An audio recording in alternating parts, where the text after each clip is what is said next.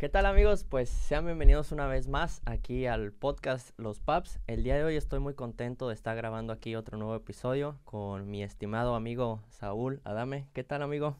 Saúl Adame, punto C Adame. ¿Qué tal amigo? ¿Cómo estás? Una semana bastante ocupada, eh, un montón de cosas que hacer y por hacer. Tengo exámenes por venir y bueno, ahí si repruebo va a ser culpa acá del jovenazo que, que me distrae. Me invita a salir todos los días, ya no, no, no sé qué hacer. Exactamente. Pero bueno, hoy tenemos un invitado súper especial, como, como siempre.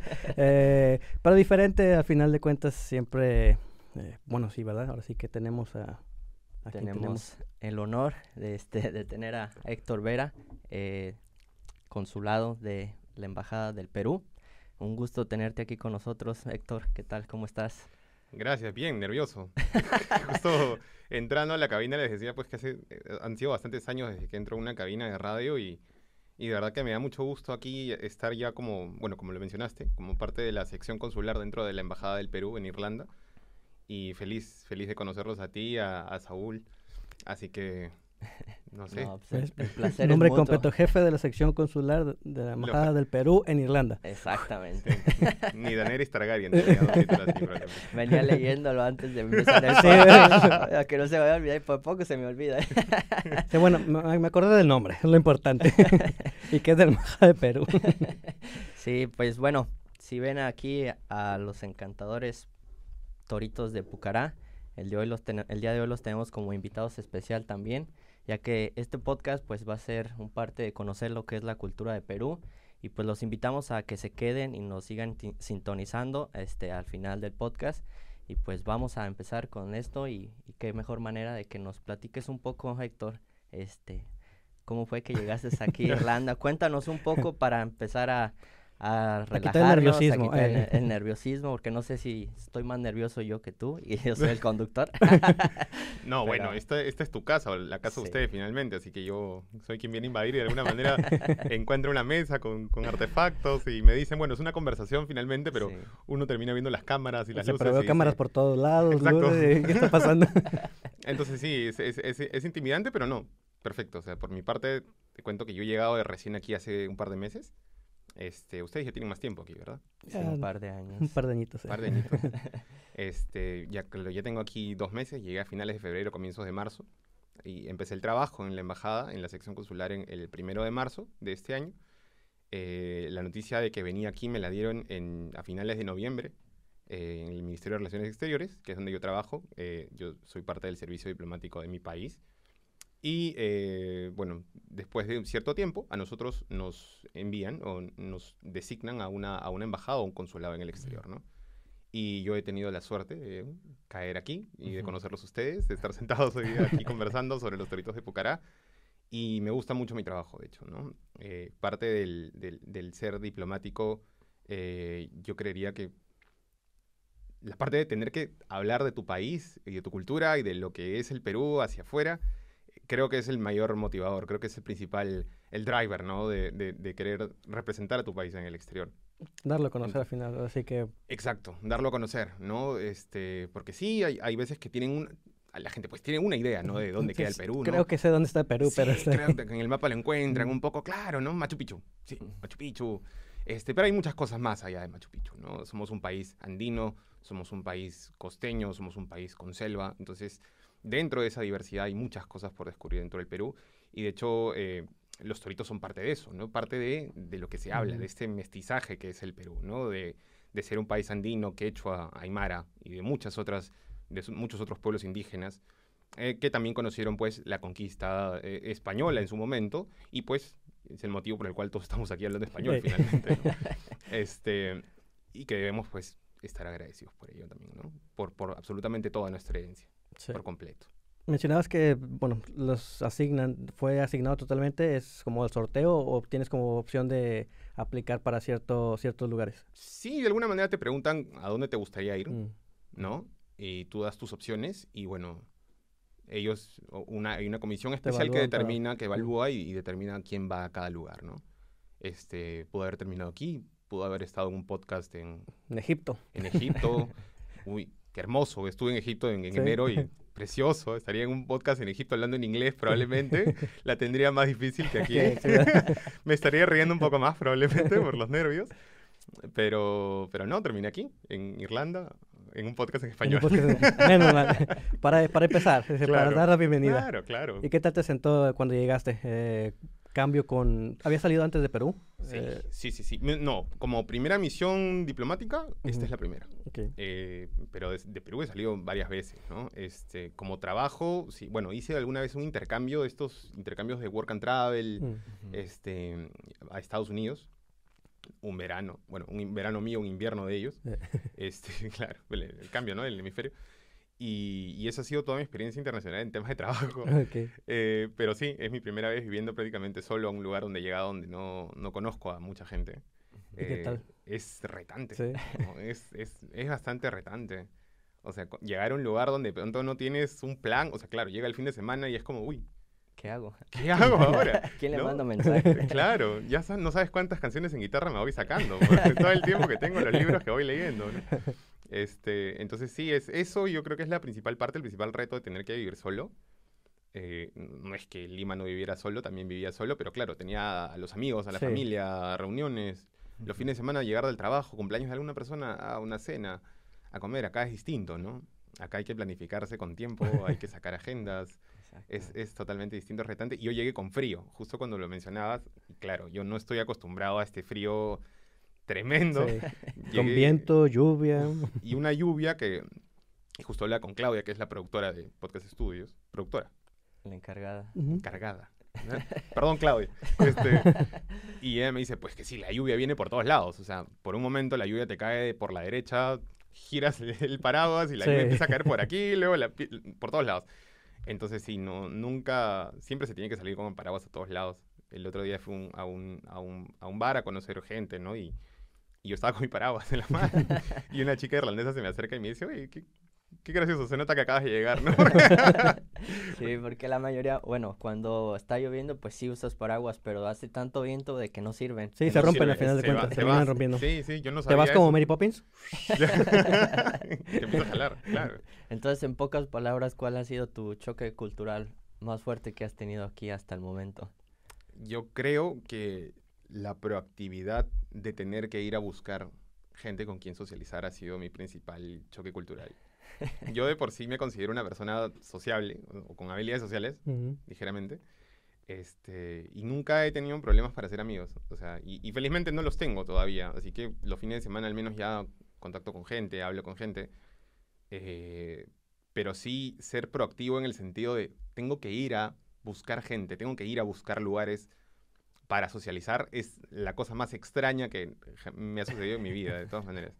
Este, sí, eso, eso, eso creo que ha sido el, el choque cultural más fuerte. Bueno, tener que hablar inglés ha sido complicado también porque el, el inglés aquí es distinto, es muy, muy distinto. Eh, y- a ratos, cuando yo hablo con una chica que vive en Estados Unidos y nos mandamos audios, eh, me escucha hablar inglés y me dice como que ya, ya tienes el, El el acentito. y estás tratando de hablar, me dice como... ¿Cómo me dijo? Estás tratando de parecer smart, como quieres parecer listo Mm. hablando ahora en, en inglés y, y te sale gracioso. Y dije, bueno, al menos estoy haciendo un Al menos esfuerzo. ahí sí, ¿verdad? Sí, sí, sí. No, pero yo, o sea, yo al menos cuando, y ya me estoy escapando un poco la pregunta, ustedes me van a tener que hacer regresar, chicos, No pero yo, yo aprendí inglés británico en, en, en mi país. Hay, un, hay una asociación británica que tiene una institución que me enseñan a hablar inglés. Y yo tengo este, así, bien, bien Harry Potter, ¿no? De, de hablar el inglés. Es el acento chido. Sí, Bueno. pero a mí se me ha quedado esto de hablar el inglés como finalmente yo siento más, me siento más cómodo, ¿no? Que es hablándolo como latino, ¿no? Ujú. Hello, Sí, my name is tal. Entonces, manteniendo nues- el acento que tiene uno Mm. como latinoamericano. mi herencia, Sí. exacto, ¿no? Es, esta es mi manera de hablar inglés con la que me siento más cómodo, eh, porque muchas veces sí sentía que hablando el inglés eh, tenía que forzar o cambiar mi voz de alguna manera. Y, y no me gusta hacer eso, porque Al final que es fa- la costumbre y quieras o no, cualquier idioma cuando lo aprendes te genera en cierta for- forma una personalidad. propia. Eh, sí, del idioma, porque al final para poder entenderlo y para poder expresarlo como se debe el idioma, tienes que adaptarte a, a modismo, entonces tienes que de verdad adaptarte a- al idioma para poder expresarlo como lo, como lo haríamos en, en español, lo cual es pues muy distinto. O si lo habláramos en alemán, tendrías que tener como ese acento para que igual esa parte tuya pudiera expresarlo libremente. Y es lo que se nos hace difícil y raro el, no hablarlo en, en, español, en inglés, eh, lo mismo que en español, pero decimos que como que no me siento a gusto. ¿Por qué? Porque no tienes esa libertad todavía de, de hablar como con modismos de, de, tu tierra o de, de, México, de nuestros estados donde pues lo decimos tal cual, porque así pues crecimos todo eh, por, por años y aquí es como raro empezar a, a meterte a, a esos modismos y creo que ahí, vamos. Nosotros no hablamos mucho inglés, pero...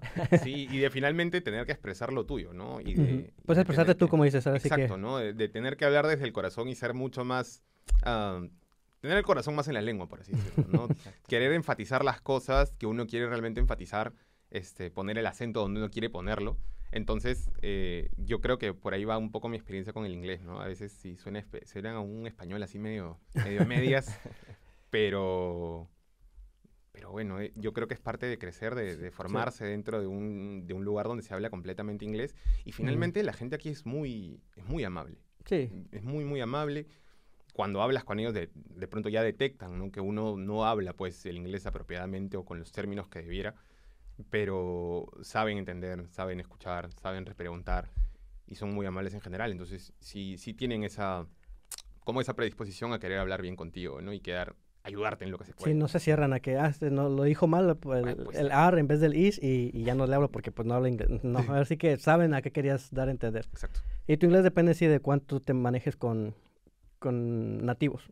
Uno que a lo mejor tiene más eh, contacto con mismo español, es más difícil agarrar el acento. Ya si te, todo tu día te la pasas pues platicando con irlandeses, tarde o temprano vas a tener que, vas a terminar agarrar, agarrando el acento. Por más que quieras a lo mejor quedarte con el español y ese acentito latino, se te va a terminar yendo porque pues es el cerebro simplemente lo, lo va cambiando los, los, modismos y los acentos, entonces es parte del, del día a día. Pero no hemos todavía llegado a ese...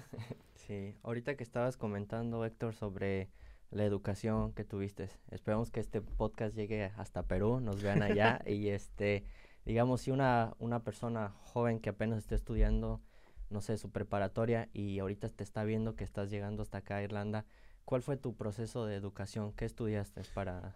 bueno, una para ser cónsul. que más bien no estudiaste para llegar a estar aquí donde estás el día de hoy. Eh, bueno, a ver, yo salí del colegio en el año 2006. Ayer. Ayer.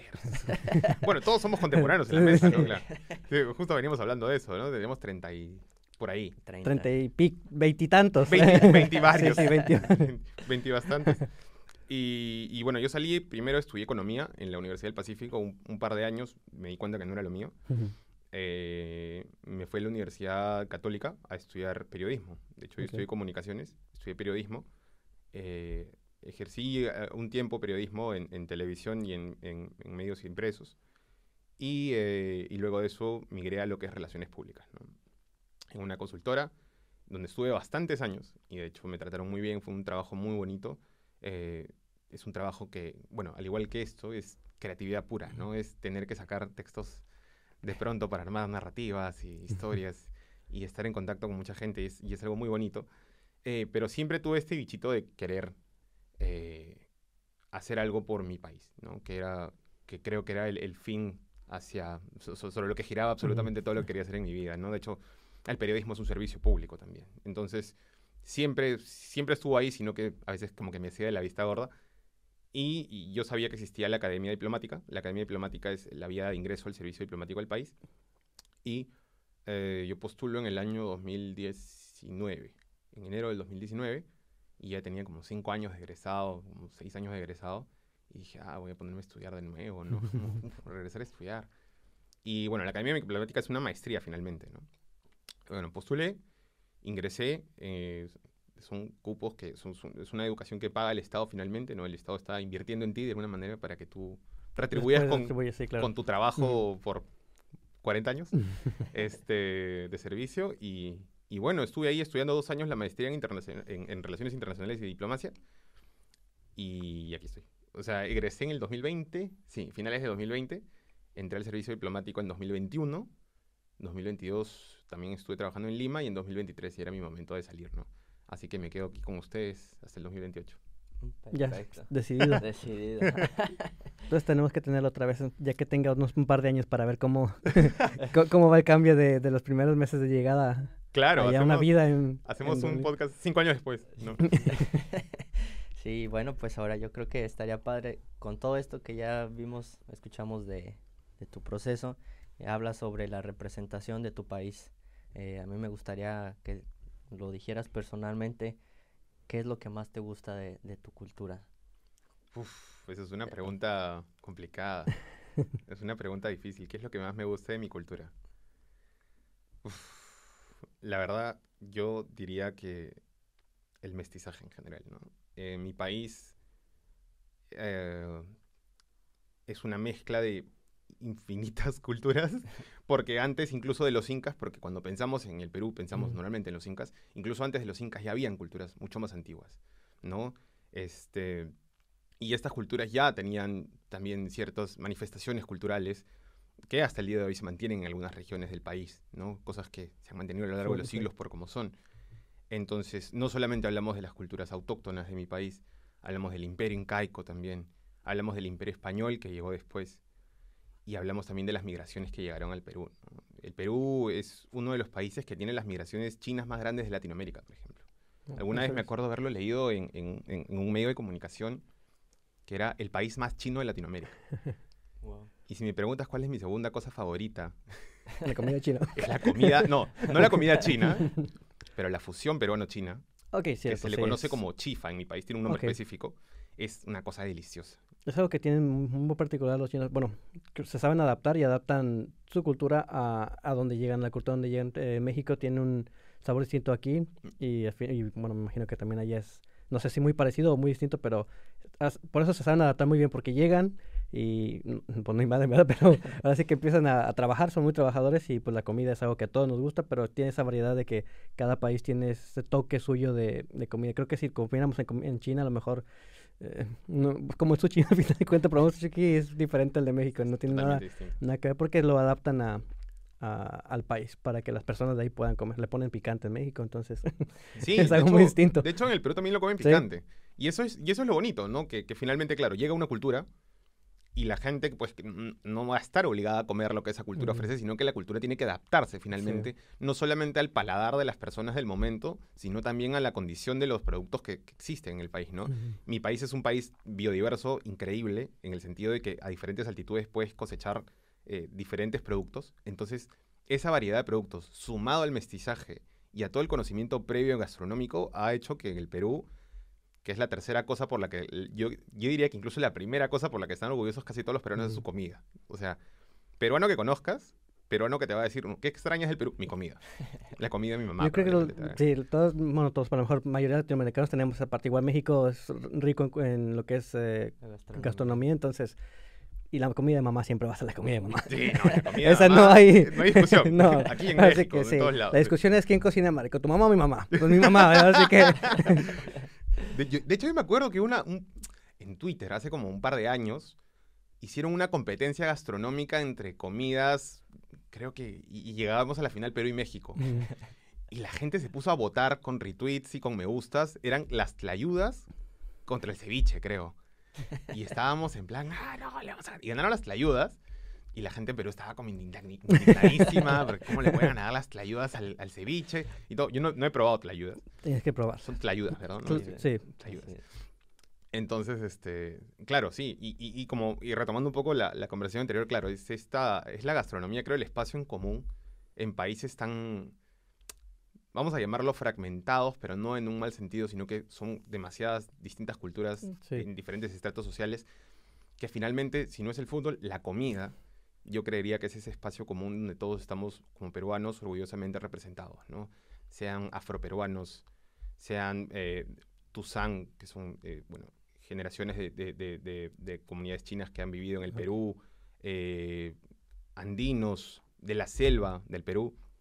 De todas partes, yo creo que siempre hay un plato que dices, uy, ¿sabes qué? Un fin de semana llega hoy día, vamos a comer comida, no sé, anticuchos, que son mm, como corazón de, corazón de, de, de- de- ah, de, de vaca, ¿no? Ok. O vamos a comer comida china. Y si come en una mesa grande compartida con varias personas y todo el mundo está jalando platos distintos, es lindo, ¿no? O sea, es- es- sentarse en una mesa es bonito. Es justamente como lo que estamos haciendo aquí, Sí. solo que con comida en el medio. Sí, ¿no? eso, eso vamos a ocupar la próxima vez. A ver, cásame aquí, cásame la ayuda. Sí, sí, sí, sí. Pero la, bueno, es la gastronomía. Yo creería que, entonces, retomando tu pregunta, sí, es el mestizaje y los productos de ese mestizaje, ¿no? Que en, en este caso yo creería que la gastronomía es tal vez lo mejor que ha, que ha podido encontrar mi diversi- país. Mucha diversidad en, Sí, sí, sí. Pues sí. todo igual, bueno, en México también, todos y en México igual todos los estados, todos los estados costeros tienen su propio tipo de ceviche. Y bueno, yo siempre le voy al de mi estado. Eh, pero es igual, a lo mejor no sé qué tan parecido o diferente será con, con el Perú, pero pues tenemos costas, tenemos eh, los mismos productos, entonces a lo mejor diferentes eh, formas de prepararlo, no sé, condimentos que se utilizan para, para hacerlo. La diferencia en México a lo mejor de unos estados a otros es, además en mi estado se, se curte el pescado con el limón Sí, y hay, y hay otros en los que cocen el pescado. Eh, entonces, pues para mí, yo crecí con eso, entonces es lo mejor. Curtir el, el pescado con el limón y es el mejor ceviche que puedes probar en, Pero en el- mundo. el pescado ya les queda blanco después de la curtida, Sí, me imagino. sí. Ya, sí. Nosotros, de hecho, a ver, lo que ha sucedido en el Perú en los últimos años, yo te diría que desde el 2010 en adelante, ha sido un boom gastronómico, ¿ya? O sea, antes los platos que tú veías de la comida peruana, los- lo- que ahora los encuentras en restaurantes, la gente se lo comía simplemente dentro de su casa a nivel familiar. Pero creería de que desde que este chef, este Gastón Acurio, empezó a hacer un trabajo de la promoción gastronómica del país a través de medios de comunicación y, y un poco evangelizando por fuera de las fronteras del país, es que re- ha habido esta revalorización un poco de la comida peruana desde a un tiempo hasta, hasta ahora. Este, y claro, eh, el ceviche también ha cambiado bastante. O sea, el ceviche que yo comía es muy similar a lo que tú me cuentas cuando yo era niño. O sea, era un ceviche que estaba en una fuente llena de limón y el ceviche está ahí blanco y cocido, ¿no? Del 2010 hasta hoy día, tú vas a ver ese ceviche en un restaurante y el ceviche ese ya no lo encuentras. O sea, es, es un ceviche. Ese ya, se, pescado- ya que se considera artesanal. Sí, sí, no, el ceviche prácticamente lo que te trae son los cubos del pescado y se le echa encima ya el, El limón nada más. limón y el, el pescado queda incluso un poco como crudo y transparente. Es, Es un pero pecado, es un delicia. pecado. Y ahorita que estás hablando de comida así con limón, yo me acuerdo que mi abuelita y mi mamá hacían mucho de que curtían, bueno, ponían el, la carne de res en limón y la dejaban ahí sazonar un, un rato y después la colgaban en- así como en un tendedero y la dejaban por unas horas en el sol y haz de cuenta que se ¿La ponía, se ponía dura y Uy, cómo se fina. Sí. estaba muy buena. No sé nunca cómo se llamaba, pero yo Creo que, bueno, no sé, la es carne de Muy res. parecido al asesino, no sé Es si sea exacto porque no recuerdo el proceso, pero es la carne, de- des- deshidratada. Exacto. Pero es que nosotros tenemos platos muy, muy similares, de Sí. hecho. E- En la selva es, es muy común, en la, en la selva del Perú, en la, por, por la, por el Amazonas, por el río Amazonas, este, bueno, que es del lado hacia el este, si no me equivoco, del- de, la cordillera de los Andes, eh, se suele comer siempre la carne del cerdo, así, ¿no? Asesinada, asesinada, este, en por favor. colgada, ¿no? Con, con, con, con especias y todo, y es, tiene un sabor delicioso. Es, es bien intenso, bien, bien intenso, y se, y se acompaña pues con, bueno, no sé qué nombre le ponen ustedes a los plátanos que hay en la selva, pero en- hay bellaco, guineo, este... Plátano, el plátano macho. Creo que es el plátano, Plátano macho. macho, es el plátano más verde, Sí, sí, creo que es sí. el plátano macho. Sí. Nos podemos quedar hablando horas. Sí, no, de comida. Y loco, lo único es que nos va a dar hambre pronto. y el tecito como que no va a servir mucho para calmar el hambre. Yo vine almorzado, así que por mí no hay problema. Pero sí, al final es son países con muchísima diversidad en cultura, por lo menos que dices, eh, la mezcla fue tanta de muchas eh, de muchas áreas, entonces todo eso al, fu- al fusionarse, pues, no sé, dio los bellísimos países de los que somos. Exacto. Eh, no tenemos nada en contra de, de Irlanda, nos encanta Irlanda y su clima y su lluvia, pero cuando llegué la primera vez igual muy insípida la comida, eh, a menos de donde me tocó, eh, las primeras veces. Tienen el estofado irlandés y hay unas como eh, igual muy particulares, pero son un par, ahora sí que no, no son tantas y en general como el otro tipo de comida como, no sé, mucho sin, sin sabor. Eh, mejor menos en México está acostumbrado a que sepa y que esté picante, entonces fue un, un cambio ahí medio, medio brusco.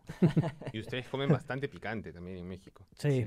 Sí. Sí, desayuno, Comida, cena, en los hay- dulces. Siempre hay un, pues, un charolito con salsa. Eso, eso es lo que me sorprende, que comen bastante, o sea, que lo comen en dulce, ¿no? O sea, cuando estuve, en, en- me acuerdo en el parque de Chapultepec. Ah, ¿no me equivoco? Sí, sí, Sí. Chipotle. Sí, a mí me encanta el mango, entonces Mm. de pronto vi que vendían mango con un poco de chile y dije, ah, vamos a probar, me gusta el mango, ¿no? obviamente. Pero de verdad que, que es picante, o sea, era, y era bien picante, un picante intenso que se te queda en la garganta, Sí. ¿no? Este, ¿por qué? ¿Qué te decían? Nos ¿Qué encanta. Te decían, "Pa- pásale, güerita. ¿Y cuál le pongo? ¿Del que pica o del que Ah. no pica? Porque tengo chile del que pica y no pica. Ah, Para, para uno, ¿verdad? Porque sí, es como dicen por ahí luego los memes, es como entrenamos a los niños con los dulces. Pero sí, en realidad, eh, ahora en México, paletas, eh, que sean golosinas, todo tipo de dulces, puedes los encuentras con picantes. No, Increíble. no hay nada que no tenga picante, creo. El tamarindo es algo igual muy particular que tenemos y tamarindo natural o cubierto de, de picante, de chile, un montón de cosas, de chile en polvo, chile líquido, chile de todos tipos. Yo, yo me acuerdo del tamarindo siempre por ese capítulo del chavo que vendía agua. El agua de tamarindo con sabor a limón porque parecía de fresa y Esa sabía misma. uva. Tal cual. Agua de Sí. tamarindo, algo así, Sí, claro. bueno, es ah, igual muy, creo que tenemos dulces en su mayoría, eh, es algo que se manejamos mucho ya, es un dulce, no sé si es de ahí, no voy a decir que es de México, pero bueno, digo el- la planta eh, de tamarindo, pero Tamarindo. Sí. lo tenemos bastante en parte de, de la cultura dulcística. Dulcística. Sí, bueno, ahorita vamos a hacer un pequeño Break para ir a corte, comer. un- un break para comer, que ya me. No, para, pues para presentarles a los toritos de, de Pucará, al itinerante toro de, Itinerante. toro de Pucará, este, no sé, a mí me gustaría invitarlos. El próximo mes, va a haber una exposición aquí en el Epic Museo, el día 9, del 9 al 13 de, de junio, este, ahí va, están invitados, la entrada es gratuita, para los que los quieran ir a conocer, van a venir, este, pues otras esculturas más grandes que estas, estas son apenas unos babies, Sí, apenas están están creciendo. en crecimiento, estamos dando de comer para que crezcan. Y este, y pues yo creo que sería padre platicarles a la gente qué, qué es lo que significa los toros. Este, yo tuve el placer de conocerlos hace un par de semanas, pero pues como de nuevo, ¿no? Qué mejor escucharlo de, de ti. Bueno, el- los toros de Pucará son una expresión cultural de la región Puno, que es en el sur del- del- del- de mi país. Es un, un pueblo que está a orillas del lago Titicaca. No sé si alguna vez has escuchado el lago. Titicaca, es uno de los, de los lagos eh, más, eh, más altos del mundo, ¿no? En una zona del altiplano. Eh, los toros de Pucará son una expresión netamente cultural de una región llamada Pucará, ¿no? Por eso se les conoce como toros de Pucará eh, son un símbolo finalmente de prosperidad, son un símbolo de abundancia, de fertilidad, de buenos deseos este, en, en la cultura pucará, en la región Puno. Eh, los toros, a ver, en, en- en la cultura peruana o en la cultura andina no habían toros. Los toros llegan recién con, con los españoles. Entonces, cuando, y, y- y voy a citar algunos, algunos libros de, un- de a- un un texto que, que había leído justo hoy en la mañana cuando estaba buscando un poco más de referencias, cuando los indígenas ven a los toros por primera vez quedan sorprendidos por el tamaño y la fuerza que tenían, que creían pues que finalmente estaban viendo casi casi como una expresión de, de Dios, ¿no? Este, y cuando vieron que eran capaces de arar la tierra, pues empezaron a, a- a- a encontrar cierto... Sabían que tenían que venerar de alguna manera esta figura, ¿no? Eh, los toros no son solamente una expresión, o sea, los toros de Pucará son una expresión cultural eh, pe- netamente peruana, de la cultura popular, ya, ya incluso la cultura popular peruana, porque el, to- el toro como es actualmente ¿no? es totalmente distinto a lo que era, a lo que era antes, pero siempre se ha venerado la, fu- la- la figura del toro en otras culturas también, entonces es, es bastante extraño, es- si, si uno se va a a Mesopotamia o a Grecia, va a ver que también hay referencias a los toros ahí, porque justamente esos animales eh, eh, representan eso, representan fuerza, representan eh, fertilidad, el hecho de poder trabajar la tierra para darla y poder sacar de ahí productos, es algo pues de lo que el, el humano de esa época pues habría estado sorprendido y dijo, bueno, tengo que retratar esto de alguna manera, ¿no? El toro forma parte de esa tradición netamente humana eh, que nos habla también de, este, de, de esta perspectiva de, ¿sabes qué? Se pueden hacer las cosas mejor. Hay cosas que, que- que nos pueden dar protección y que de alguna manera nos van a, a- a- a- dar esa, esa fe que necesitamos a veces para avanzar un poco, ¿no? Eh, es de alguna manera como yo lo interpreto también, a partir de las Sí. cosas que he podido leer de la exposición. eh, y de hecho, y muchas, mucha de la tradición dentro de, de Puno eh, consiste en poner los toros en los techos de las casas para proteger. Entonces, si tú, eh, y no solamente en Puno, en, la región andina en general, si tú pasas por alguna de las casitas donde están, que son casitas pues con, con tejitas muy bonitas, vas a ver dos toritos juntos arriba en el techo. ¿no? Para la protección de la pareja. Se le suele enterrar en la tierra también. Enterrar en la tierra, mira. Mm. Pero se le suele enterrar en pareja, ¿no? Para también generar abundancia, ¿no? Es, es, es como una suerte de amuleto, como un símbolo de fe, ¿no? Que, que podemos estar o no en acuerdos si es un amuleto, si funciona o no funciona, si la suerte, ¿no? Eh, si es un signo zodiacal, lo que sea. Pero yo creo que eh, ese empuje hacia buscar que las cosas estén mejor, creo que es una cosa natural de los seres humanos. ¿no? Y en este caso el toro es eso, el toro es ese símbolo de que, mira, este es un toro de Pucará, es, es un símbolo de que esta casa tiene esa protección que yo quiero que tenga. Quiero que tenga la abundancia que yo quiero que tenga. Quiero desear a este hogar una cierta fertilidad o cierta prosperidad a futuro, ¿no?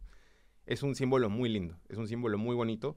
De hecho, el, este, este proyecto de la exhibición de los toros de Pucará nace a partir de, la, de una donación que hace el gremio de artesanos de Pucará, porque eso se hacen solamente en Pucará, a la oficina desconcentrada del Ministerio de Relaciones Exteriores en el año 2020, en octubre. Yo trabajaba en esa época en la Dirección de Promoción Cultural y eh, gracias a este trabajo de la oficina desconcentrada es que finalmente estos toros se donan, llegan a nuestra oficina y bueno, dijimos, estos toros se van para afuera, definitivamente. Entonces hicimos tres cajas distintas, los toros han estado el año pasado en, bueno, en Bogotá, han estado en Buenos Aires, han estado en Washington, han estado en Nueva York, si no me equivoco, en Montreal, en Berlín y este año empiezan la gira europea 2023 en, en, en, Dublín. Abren aquí. Abren aquí, el, del 9 al 13, como habías dicho, en, en el EPIC eh, de Irish Immigration Museum. Y, esperamos a que los conozcan. Son de hecho más grandes que esto, no sé si la cámara los ve. Ahí los ve Yo creo que se ve representado con la mano. Sí, sí, mejor, ¿no? Para que vean del tamaño de la mano. Claro, y ahí están. Aquí están todos. Sí, son lindos. Son muy bonitos, de hecho los que vienen son mucho más grandes, son más vistosos y tienen detalles totalmente distintos, ¿no? En este caso todos tienen como florecitas, adornos, la colita, hay otros que tienen ropita, hay otros que tienen detalles mucho más bonitos que son propios de la artesanía propia de cada, de cada, artesano. De cada artesano. Sí, lo que te iba a preguntar si es siempre el mismo diseño o al final es parte de pues, del arte de cada persona que los que, los que los hace. Exacto. Es cada artesano tiene su propia manera de hacerlo, su propia manera de contribuir este, de hecho, los toros no se esmaltaban, estos brillan bastante. Eh, los, los, que son, los que se hacían a, inicios de siglo no, no brillaban tanto, el esmaltado creo que vino bastante tiempo, tiempo después.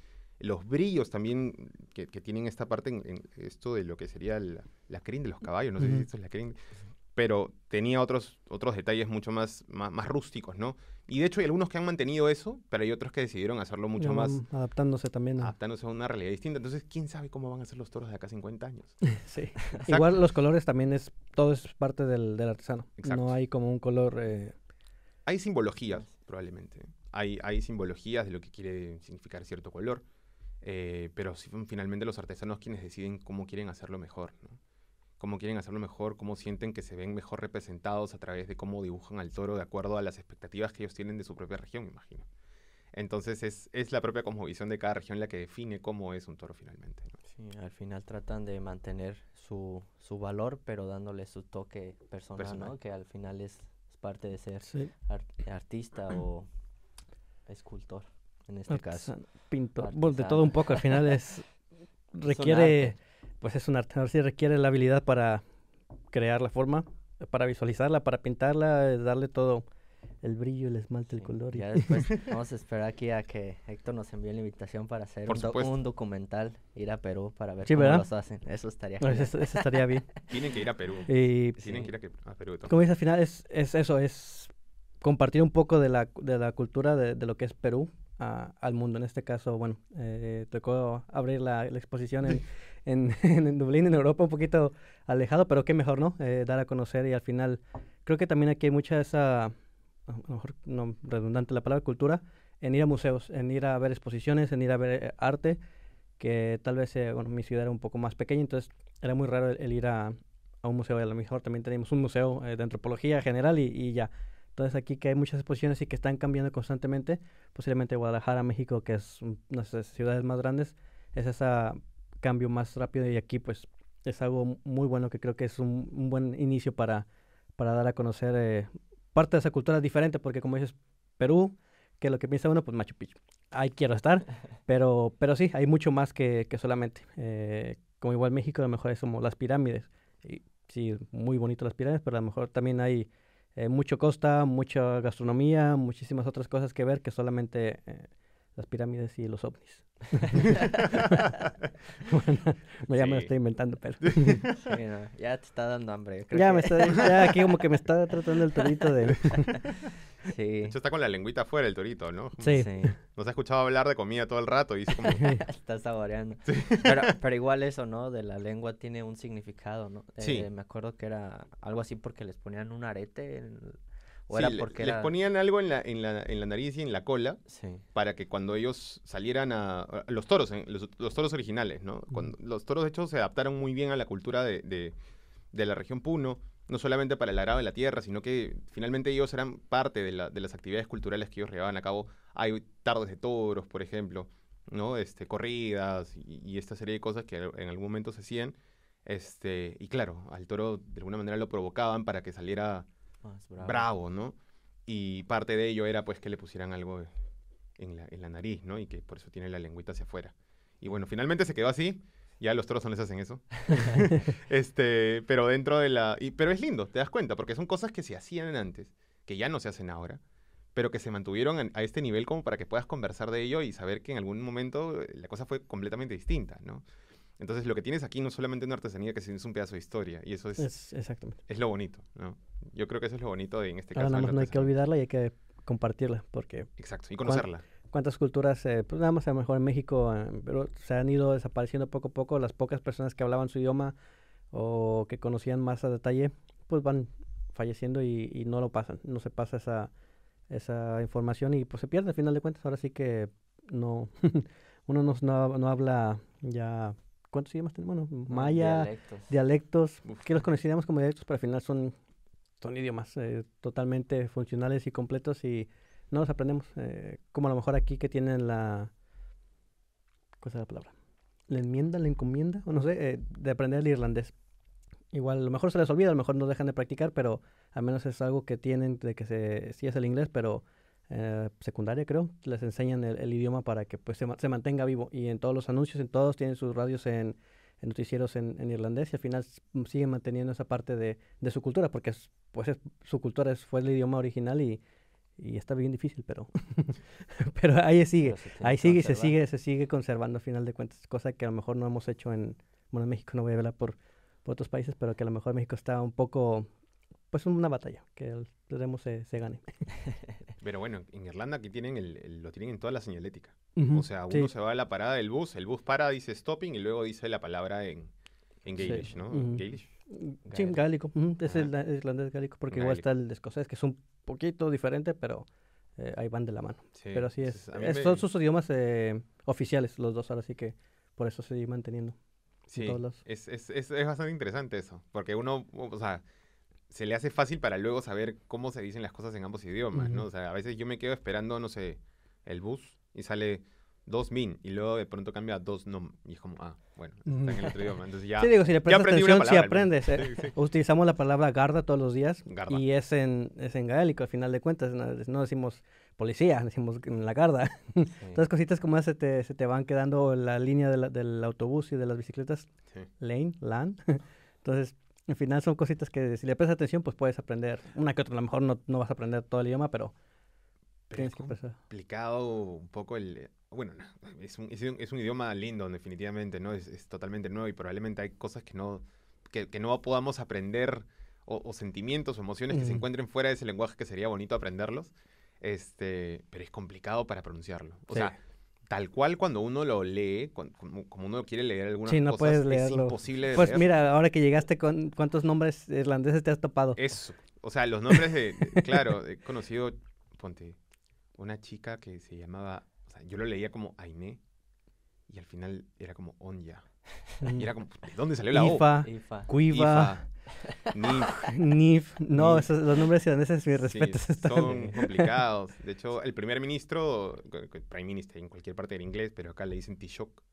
Y la manera como se escribe Taoiseach es Nada que ver. No, nada que ver, claro. Entonces, yo creo que en español la tenemos un poco más fácil. Las cosas se leen tal cual están escritas y Sí. no van a escapar de ahí. O sea, la tenemos un poco más fácil, ¿no? Sí.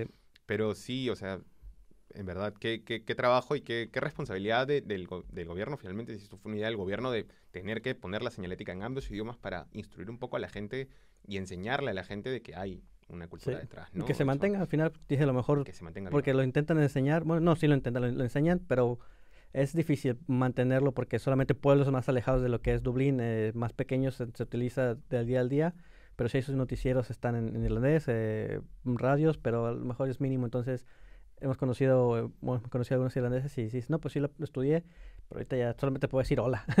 Igual, porque no lo, dejan de practicar. Entonces, eh, pues es difícil mantener el- un idioma que no, ni siquiera ellos eh, utilizan tal vez del, del día a día, porque las gentes mayores son las que sí lo, lo hablan tal cual. Y me tocó con uno, con mis primeros tours aquí en, en Irlanda. Mm. El, el chofer hablaba fluido, Ah, bueno. fluido el, el irlandés, y si nos empieza a hablar en irlandés y no te entiendo inglés, y tú me empiezas a hablar irlandés. pero, se la puso complicada. pero sí, Sí. es, es, es, es interesante, es parte de la cultura. Ahora sí que es lo bonito de salir de tu país y conocer eh, otros otras culturas porque te das esas eh, cuenta de, más viviendo ahí, de todos esos pequeños detalles de, de idioma, de, de, de gastronomía, de modales, yo qué sé, de infinidad de, de cosas.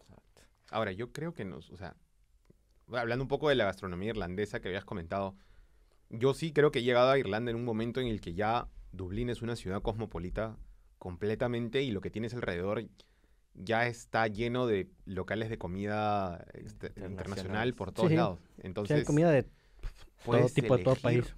Puedes elegir lo que quieras para comer. Puedes comer comida de Malasia un día, comida de Tailandia, el día te vas a comer al grito. Uy, ¿puedo decir la marca? Sí, sí. Bueno, te vas a Sí, comer comida mexicana. comer comida mexicana, ¿no? Hay, hay, hay ahora comida peruana, ofertas de comida peruana en Dublín. Hay un carrito en Merrion Square. Hay uno en Dame Street, ¿no? Si quieren ir a probar. No estoy haciendo cherry. este... Pero ¿cuál es el mejor? Vayan a ese. No. Lo sabrán en las redes de la embajada, probablemente vamos a sacar información. Pero sí, o sea, sí hay, hay opciones, hay variedad. Entonces, uno Sí, es una, es simplemente- una, ciudad y un país, tal vez Dublín, más eh, muy multicultural. Si encuentras idiomas por todos lados de todo tipo, eh, hay unos medio los entiendes porque son basados en la, este, lenguas románticas, pero otros que parece que se están gritando, parece que se están ofendiendo y están hablando una plática normal, eh, tal cual del día al día, pero es, es eso es lo que me encanta aquí, de, de al menos de, de Dublín. Siempre me gusta mucho eso de escuchar muchos idiomas, ver gente que pues nunca vi en- a lo mejor en mi ciudad, que es más pequeña en México, y dices, ¿cómo, cómo son, cómo, cómo crecieron para, para llegar a, a ese tipo de cultura, a sus modales, a sus formas de, de ideologías? Y bueno, son muchísimas cosas que, que uno puede sacar al final de, de todo eso. Ya sé. No, pues nos encantaría seguir platicando y platicando, pero ya se nos va a terminar el tiempo, jóvenes. Jóvenes, jovencitas. Este, bueno, ha sido un podcast genial. eh, aprender de tu cultura y también escuchar a ti para regresarnos de México, escuchar la cultura mexicana y este irlandesa. Creo que México, fue, ahí vamos, ya casi vamos por allá. es, fue un podcast bastante agradable. Espero que lo hayan disfrutado. Eh, Héctor, muchas gracias este, por haber venido, por haberte tomado el tiempo de pues de compartir esta experiencia con nosotros, ya que significa bastante, porque pues como lo hemos mencionado, el podcast es, es un proyecto que pues que nos hace bien, ¿no? Que nos gusta también, es parte de, de dar a conocer nuestra cultura y de que cada país este, está haciendo lo posible, está dando lo mejor para estar aquí y para seguir expresando, pues, representando nuestra cultura, ¿no? En este caso, pues aquí estás tú representando a tu país y esperemos pues que esta estadía aquí en Dublín sea la mejor para ti y muy gratificante. Muchas gracias. De verdad, muchas gracias chicos por haberme invitado a este espacio. Eh, espero que, bueno, la gente que, que lo sigue pueda haber aprendido un poco de la cultura y, y obviamente eh, volverlos a, a invitar a, a este 9 y 13 de junio al EPIC eh, de Irish Immigration Museum para que vean a los toritos, ¿no? Para que vean a los toritos, los conozcan de cerca, conozcan un pedacito de la cultura peruana, este, y se animen pues a conocer muchísimo más, porque siempre las personas no son solamente las caras y las primeras impresiones, sí que son muy importantes, pero siempre hay muchas cosas detrás, ¿no? Y, y ver ese pequeño espacio nos abre la posibilidad pues a, a ser más tolerantes, a, a conocer a otras culturas y, y- y- y, bueno, en fin, a experimentar la humanidad en general. Sí. Y conocer algo que no sabíamos, nunca había escuchado de los toritos de... Jamás en mi vida, digo, siempre fue Perú y pues Machu Picchu, ahí quiere decir Machu Picchu. Pero bueno, ya que podamos ir a grabar el documental, entonces ya les vamos a compartir un poco más de toda la creación de, De los de, toritos de de los toritos, Pucará. porque es- al final es, es un arte. Como tantas cosas, eh, igual en México la artesanía, pues pf, mis respetos para todas las personas. Exactamente. Y bueno, muchas gracias por habernos escuchado, por seguirnos, porque ya sé que nos están siguiendo. Y si no nos están siguiendo, vayan a seguirnos. Ya, ya saben dónde encontrarnos, YouTube, Spotify, todas las redes sociales. Ahí nos están viendo estas caritas pechosas, dirían por ahí. No se les olvide el próximo Este, mes ir a visitar a Epic Museum 9 al 13, ya me aprendí, de junio. y pues bueno, eh, esperemos igual después tener otra vez por acá, eh, hablar un poquillo más de, lo que es esa fusión, a lo mejor ya teniendo más tiempo por acá, ¿cómo ves eh, el intercambio de Perú con, con Dublín y con la cultura que hay por acá? A lo mejor ya entrar en temas más